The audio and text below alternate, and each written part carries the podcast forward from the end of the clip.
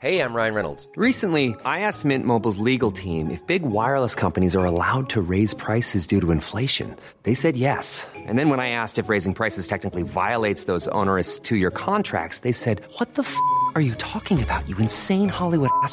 So to recap, we're cutting the price of Mint Unlimited from $30 a month to just $15 a month. Give it a try at mintmobile.com slash switch. $45 upfront for three months plus taxes and fees. Promo rate for new customers for limited time. Unlimited more than 40 gigabytes per month. Slows. Full terms at mintmobile.com.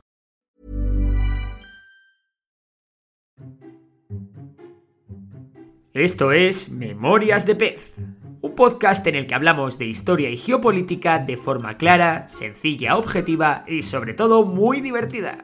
Y aquí tienes una nueva historia. En mi canal de Historia Militar Memorias de Pez he hablado muchas veces del Imperio Español y cómo la multiplicación de enemigos en diversos frentes fue la causa de la bancarrota de la corona española y de cómo el Imperio Español entró en decadencia hasta perder todos sus territorios de ultramar. Sin embargo, el imperio tuvo un enemigo tan o más mortal que Inglaterra, Francia o el Imperio Otomano. Hablamos de la inflación y de la crisis que el descubrimiento del Nuevo Mundo trajo consigo, destruyendo un imperio sin que sus reyes supiesen exactamente qué estaba pasando. Bueno, como la mayoría sabréis, el descubrimiento de Nuevo Mundo, es decir, de América, se tradujo en el descubrimiento de ingentes yacimientos de oro y sobre todo de plata. Unos yacimientos que según se descubrían se comenzaban a explotar con mano de obra indígena. La mayor parte de estos metales preciosos que se producían se conducían en barco a España. Entre el siglo XVI y el XVII, España produjo 17.000 toneladas de plata y unas 200 toneladas de oro, aproximadamente el 80% de la producción mundial de la época una cantidad que a día de hoy se valora aproximadamente en 6.000 millones de euros. Puede parecer una barbaridad, de hecho para la época lo es. Sin embargo, en cuanto al oro, es más o menos la cantidad de oro que produce Perú hoy en día cada año. Mientras que si hablamos de la plata, 17.000 toneladas es lo que produce México en aproximadamente 5 años. Así que bueno, oro y plata quedaron mucho por ahí. Sin embargo, el oro y la plata que llegaban a España era una bendición para la corona, pero una bendición bastante envenenada y en cómo se trató la llegada de este oro y esta plata estaría la clave de la caída del imperio español. Pero antes de ponernos a responder directamente a esa pregunta, vamos a ver de dónde y cómo salían los metales preciosos que se llevaban a España. Había dos zonas principales de explotación minera. Por un lado estaba el Virreinato de Nueva España, que incluía el actual México, y que era una zona muy rica en metales preciosos, especialmente en plata. Y por otro lado tenemos el Virreinato de Perú, cuyos yacimientos más importantes de oro y plata estaban en el actual Perú. Al principio el oro se sacaba de los ríos con bateas, un proceso que se conocía como el lavado de metal. Pero pronto se empezaron a explotar yacimientos que los pueblos precolombinos ya explotaban antes. Al principio se utilizó el método de la guaira, que utilizaban los indígenas y que consistía en introducir en unos hornos la plata pura para que ésta se derritiera por el fuego y saliese purificada. Pero el problema es que se perdía mucha plata en el proceso. Más tarde se comenzó a utilizar la técnica del azogue. El azogue no es nada más ni nada menos que mercurio. El caso es que se molía previamente la plata para que una vez hecha polvo fuera absorbida por el mercurio, y más tarde se separaba el mercurio de la plata para obtener su pureza. Esta técnica hizo que la producción de plata se disparase hasta cotas nunca vistas antes. El problema es que en las minas de mercurio muchos indígenas murieron, pero bueno, como la técnica era eficiente se siguió empleando.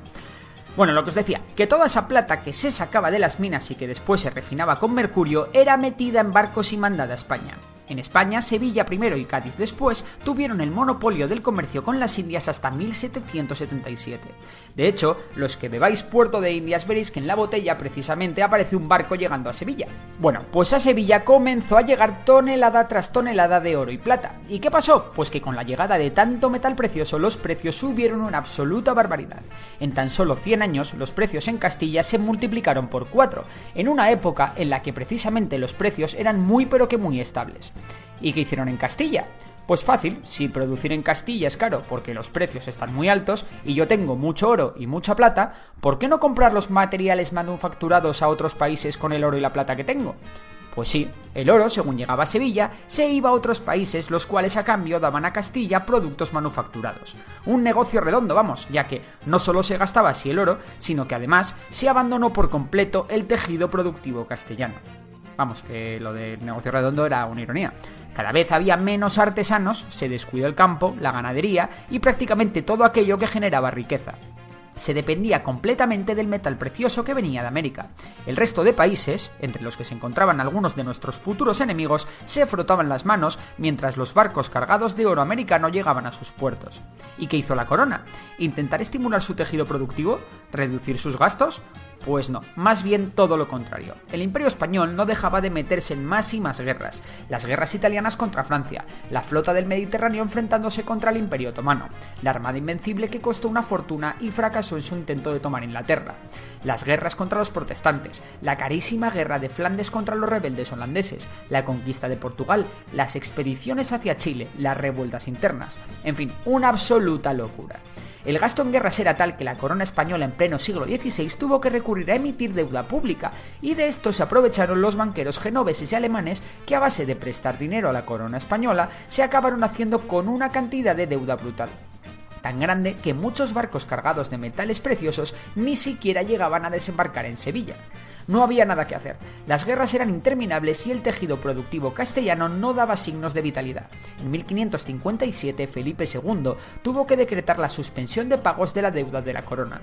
En 1577 y en 1597 la corona volvió a declararse en bancarrota la armada holandesa y los corsarios ingleses hacían que alguno de los barcos españoles cargados de oro y plata no llegase a buen puerto, algo que hizo que entre 1600 y 1650 la llegada de oro y plata de América se resintiera.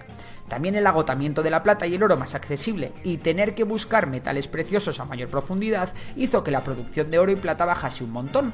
Aunque bueno, el oro y la plata ya rara vez de aquellas llegaban a Castilla, ya que su destino final, como ya hemos visto, eran los grandes puertos europeos.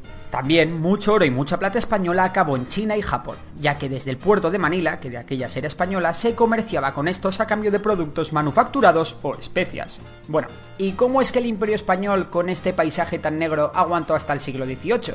Bueno, por razones hay muchas, pero hay dos básicas. La primera es que con la pérdida de Flandes llegó una época de relativa paz en la que los costes militares se redujeron mucho. La segunda es que muchos de los mercaderes españoles dejaron de intentar llevar oro y plata a Europa, ya que se arriesgaban a que ésta no llegase por culpa de los enemigos que poblaban el Atlántico, o que incluso la corona española les pudiese confiscar la mercancía. ¿Y qué hacían entonces? Pues lo invertían en el propio América. Esto causó una ola de progreso en el continente americano que vio aflorar ciudades, redes comerciales, la tecnificación de la agricultura y la ganadería y la producción de productos manufacturados. Así que pasó un poco como en la China de hoy en día. Los mercaderes españoles se dieron cuenta de que el mercado interno americano era una oportunidad que no podían dejar escapar. Si te ha gustado el vídeo ya sabes que puedes suscribirte al canal, darle a like, activar la campanita para que te lleguen las notificaciones cuando saque nuevo vídeo y muchas gracias por sumarte a esta nueva aventura. Por lo demás, un saludo y hasta la próxima. Si te ha gustado el episodio de hoy, recuerda que puedes seguirnos en Spotify. Y si nos quieres echar una mano, puntúa el podcast con 5 estrellas. Por lo demás, un abrazo y hasta la próxima.